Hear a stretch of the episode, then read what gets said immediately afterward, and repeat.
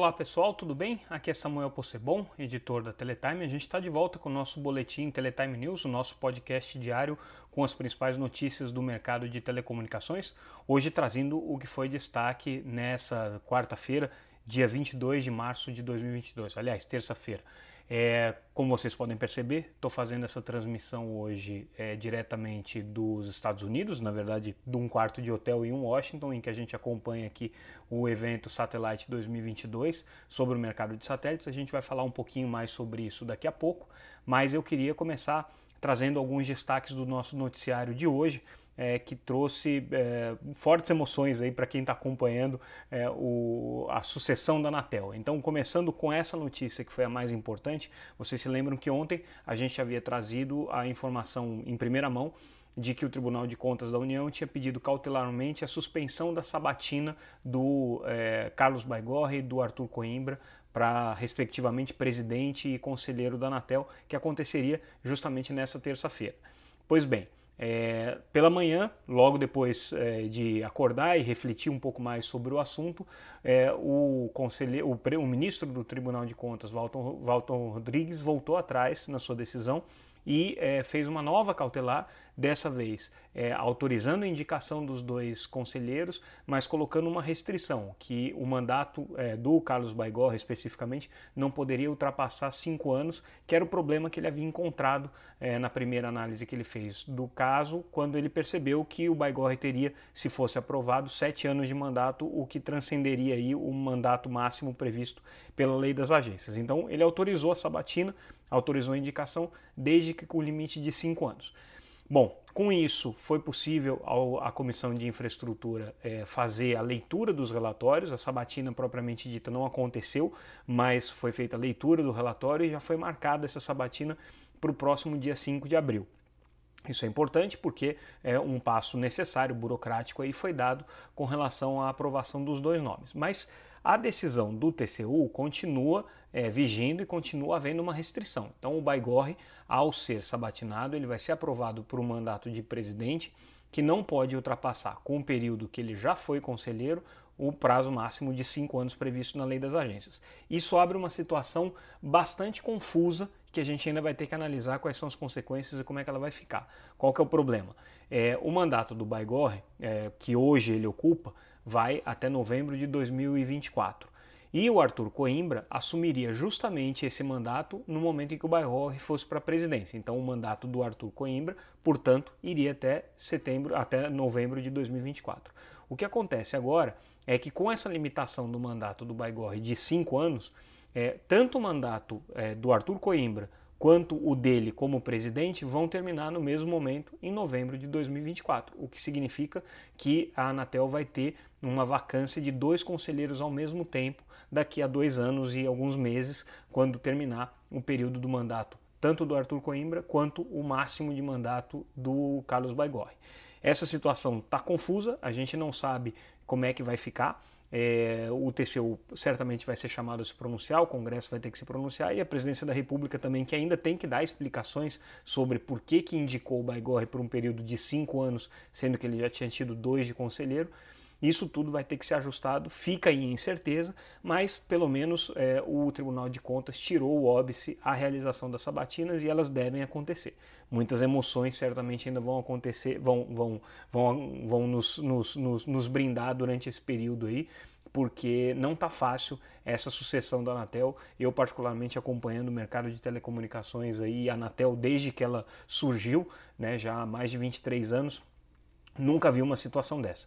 Já vi a Anatel ficar sem é, titulares durante períodos extremamente longos, já vi a Anatel é, ter é, indicações contestadas, já vi sabatinas bizarras, mas uma situação como essa, em que você não sabe qual o período de mandato dos conselheiros, essa realmente é inédita, e tudo isso decorre de um problema é, de origem, que é o fato de que é, pela primeira vez a gente está aplicando as novas regras da lei das agências, só que a Anatel já tinha é, uma sequência de é, sucessões aí sendo colocadas que obedeciam um determinado critério, uma determinada regra. E a lei das agências trouxe regras novas que nunca haviam sido testadas. E aí, justamente nesse teste da realidade, no teste dos fatos, é é que algumas coisas acabaram não dando certo. Curioso que a senadora Daniela Ribeiro, que é a relatora inclusive do processo de sabatina do, do conselheiro Carlos Baigorre, tem um projeto de lei que já foi apresentado para fazer um ajuste na lei das agências nessas questões que estão hoje, evidentemente, confusas e mal é, ajambradas ali na legislação. Resta saber se esse ajuste vai ser feito a tempo de corrigir os problemas que a gente vai ter daqui para frente. Então, ficamos aqui de olho nessa sabatina e na sucessão da Anatel. Esse é o resumo dos fatos confusos, mas é, necessários aí para a gente poder é, entender qual que vai ser o futuro da agência reguladora. Mudando de assunto, é, a gente traz hoje uma notícia bem interessante de um estudo que foi realizado pela BTG, pelo, pelo Banco BTG, sobre o mercado de postes. A gente tem acompanhado muito essa questão do, do, do, dos postes, o debate sobre é, como é que deve ser gerenciado o uso dos postes, como que deve ser a remuneração por esses postes, a relação entre as empresas de energia e as empresas de telecomunicações. E esse estudo do BTG que a gente traz mostra que esse é um mercado muito grande em termos financeiros, é um mercado de 12, quase 13 bilhões de reais, né? considerando aí 45 milhões de postes que existem no Brasil e o preço médio que está sendo colocado inclusive nas propostas de regulamentação, o que parece ser um valor é, extremamente relevante, mas quando você bota isso na perspectiva de quanto que fatura o setor elétrico, não é tão relevante assim. Quer dizer, tirando a parte que vai para a modicidade tarifária, que significa redução nas contas de energia, o, o, o, tanto de recursos que sobra para as empresas de energia com aluguel de postes é equivalente a mais ou menos 2% do faturamento que elas têm. Só que do ponto de vista das empresas de telecomunicações, o acesso a postes é, é absolutamente vital para a existência das empresas e dos serviços. Então, é, o que esse estudo do BTG coloca é que existe uma disparidade entre o tamanho do mercado, a importância que ele tem e a remuneração dos diferentes atores nessa história. Então, ele traz alguns números que são interessantes para a gente analisar, para entender efetivamente onde é que está o problema e quais são as abordagens que podem ser tomadas aí para resolver esse, essa relação conflituosa de aluguel de poste. É, esse mesmo estudo do BTG traz um outro aspecto interessante, a gente é, noticia isso com, com destaque, que é o peso que a questão dos postes tem ocupado, inclusive nas transações de fusões e aquisições e de compras é, de operações de ISPs, de provedores de internet no Brasil.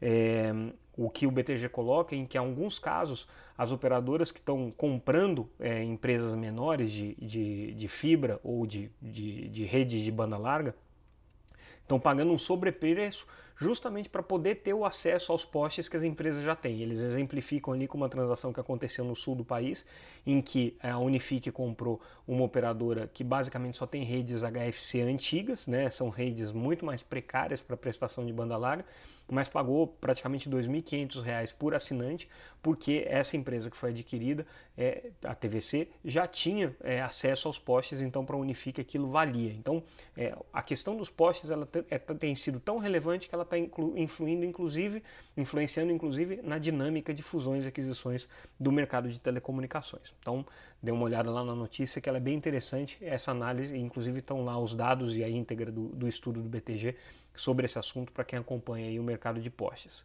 É, indo adiante no nosso noticiário, é, a gente comenta então o, a notícia que saiu ontem, né, da assinatura do decreto de regulamentação do FUST, finalmente.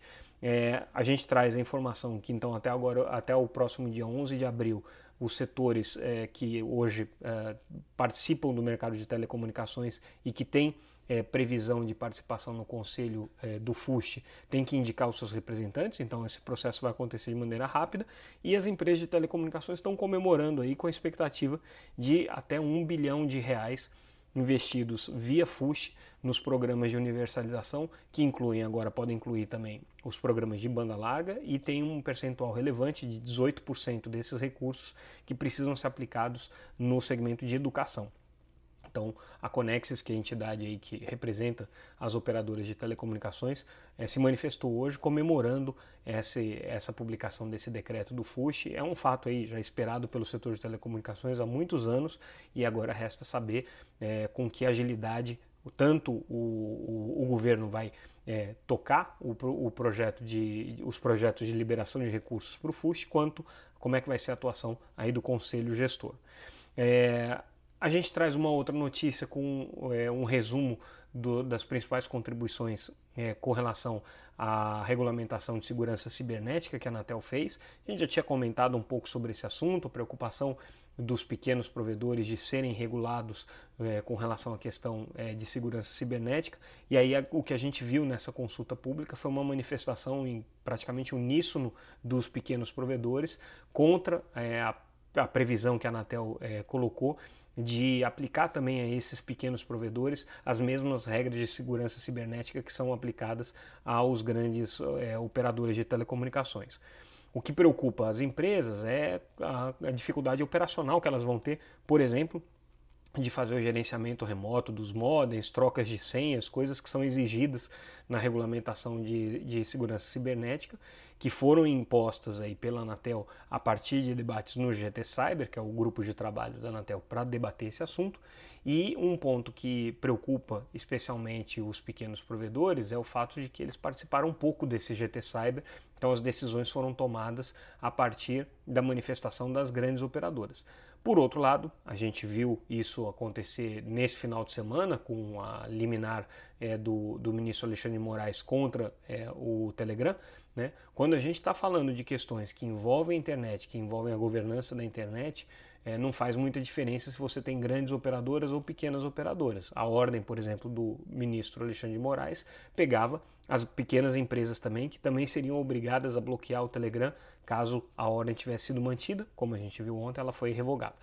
É, mas enfim, o assunto ele transborda o caso do Telegram e ele vai, por exemplo, para o caso de, de, segurança cibernética. Na hipótese de você ter um ataque maciço, é, massivo aqui no Brasil com relação é, aos, aos provedores de banda larga, pequenos ou grandes, vão ser afetados de maneira igual e a Anatel está preocupada em como estabelecer regras comuns que peguem todos os segmentos do mercado. Lembrando que as operadoras de banda larga têm aí aproximadamente 40% de market share, não é pouca coisa. Né? E aí agora a gente entra um pouco no nosso noticiário do setor de satélites, comentando aquilo que está acontecendo aqui em, em, Washington. É, eu estou acompanhando esse evento, é o principal evento norte-americano do setor de satélites. Estão aqui reunidas as operadoras, os principais fornecedores, governo. E o que a gente está vendo acontecer, que é bem interessante aqui no evento, é uma preocupação é, com relação ao acesso ao espaço, né, com novas empresas se desenvolvendo e lançando grandes constelações, como é o caso da Starlink, do Elon Musk, como é o caso da Amazon, que são constelações de milhares e milhares de satélites, isso está criando um problema de congestionamento de órbitas, um problema de interferências de frequência e um problema de lixo espacial, de detritos espaciais que estão sendo criados. E aí existe uma preocupação crescente do setor de satélites e alguns é, atores aqui se manifestaram é, de maneira bastante veemente com relação a isso, é, mas existe uma preocupação crescente com relação ao setor de satélites para que se regule esse ambiente, porque até então o segmento de satélites era é, mais ou menos ordenado quando a gente estava falando só de órbitas geoestacionárias, em que tinha um trabalho de coordenação entre os diferentes países, as órbitas eram alocadas e tudo mais.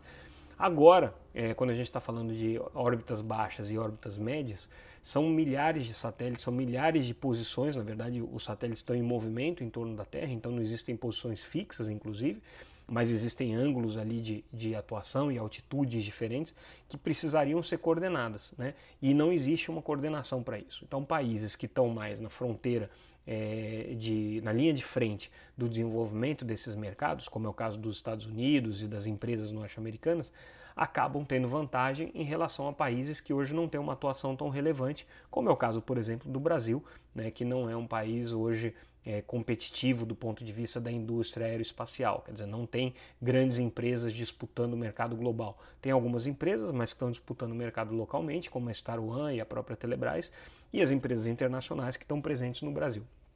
Então, é, essa discussão está sendo colocada. Aí a gente apurou uma informação bem interessante, né, que a Anatel está preocupada com isso. É, ela não tem, a leitura do, do, do, da Anatel é que ela não tem muito poder de fogo, poder de ação nessa história, porque obviamente esse é um jogo é, jogado aí por cachorros grandes do mundo, né, e a Anatel entende que o mercado brasileiro não tem a relevância para que o Brasil tenha uma voz mais ativa, mas a agência pretende sim, na reunião plenipotenciária da UIT, que é a União Internacional de Telecomunicações, que vai acontecer agora no mês é, de setembro e outubro, no segundo semestre, levar um questionamento formal para o IT para que ela se posicione com relação a essa questão da coordenação dos, das órbitas é, baixas e médias, quem que deve fazer isso, como que isso deve ser feito. A ONU tem outras agências reguladoras que poderiam é, entrar nessa discussão mas existe aí uma, uma clara dificuldade de conciliação de interesses políticos e geopolíticos que regem essa história. Mas esse é um tema que está dominando aqui os debates, em vários momentos esse, esse assunto surge. Hoje a gente teve uma palestra importante de um, um ex-administrador da NASA é, conclamando a indústria para que busque é, essa padronização, essa cooperação, é, essa regulação mais forte sobre o segmento espacial mostrando que esse é um, um assunto que tem preocupado aí os países do mundo tem preocupado atores econômicos de grande porte, porque é, o que está se criando é um faroeste espacial, né, cada vez mais difícil de ser administrado. Então, esse é um tema que a gente acompanhou aqui bem de perto. Um outro tema que a gente percebeu e a gente traz uma matéria sobre isso é a tendência de verticalização é, das, das, empresas de satélite. Isso já vem acontecendo, elas estão deixando de ser provedoras simplesmente de capacidade é, é, de, de, de, banda larga e oferecendo serviços de uma maneira mais integrada. A gente viu hoje é, dois anúncios importantes da SES, que, que adquiriu uma empresa nos Estados Unidos que é especializada na oferta de serviços para governo, e a, Spa, a Spasat, que adquiriu também uma empresa é, que atua na oferta de serviços na América Latina. Então a gente detalha aí essas duas operações e como, como que elas entram nesse contexto é, justamente do, do, da verticalização das empresas. Um outro ponto importante que a gente destaca do noticiário aqui do, do evento de satélites é que o Brasil acabou sendo citado e bem citado por pelo menos três empresas que estão buscando um processo de internacionalização. A gente está falando da Viasat, que é uma operadora de serviços de satélite aqui nos Estados Unidos, de banda larga, e que no Brasil já tem uma sociedade com a Telebrás e explora o SGDC há pelo menos três anos. É, a gente está falando da Hughes, que foi a primeira empresa é, a oferecer serviço de banda larga via satélite residencial no Brasil e é, aqui nos Estados Unidos também tradicionalmente já tem essa, essa experiência de muitos anos. Então o Brasil é, foi o primeiro, primeiro é, movimento da, da Hughes para fora dos Estados Unidos, com hoje 250 mil assinantes, é considerado um caso de sucesso da Hughes no mundo. E também é a Starlink, a empresa do Elon Musk, da, da SpaceX, que é a empresa que está é, buscando iniciar as operações no Brasil e a, a, a presidente da empresa é, é, hoje conversou é, com, com, comigo, conversou com alguns é, outros jornalistas também e, e, mencionou justamente a importância que o mercado brasileiro tem na expansão da Starlink, que hoje está é, atuando só nos Estados Unidos, mas buscando essa, esse processo de ampliação da sua atuação global.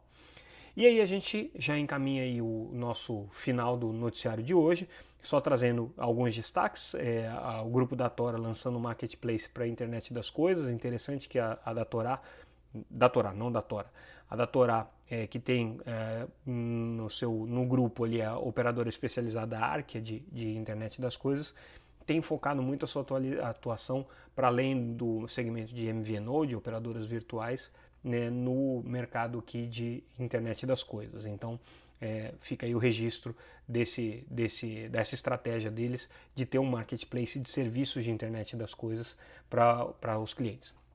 E é, uma notícia da área econômica, a Highline anunciou o refinanciamento de uma dívida que tinha com a emissão de 1,65 bilhão de reais em debêntures, então a Highline já vinha bem capitalizada, agora fez essa rolagem da dívida, emitindo mais debêntures, então ela está com um cofre é, bastante cheio. Vamos ver quais são os, as estratégias da Highline nos próximos meses. É isso, pessoal. A gente fica por aqui. Amanhã a gente traz mais notícias sobre o mercado de satélites, mais notícias sobre o mercado brasileiro de telecomunicações. E fiquem ligados nas nossas redes sociais, sempre como arroba Teletime News disponível lá no Twitter, no Facebook, no Instagram e também no LinkedIn. Acompanhe também no nosso site as nossas notícias. Se vocês quiserem, podem se inscrever lá para receber a newsletter diretamente no e-mail de vocês. Eu fico por aqui e amanhã a gente volta. Até mais.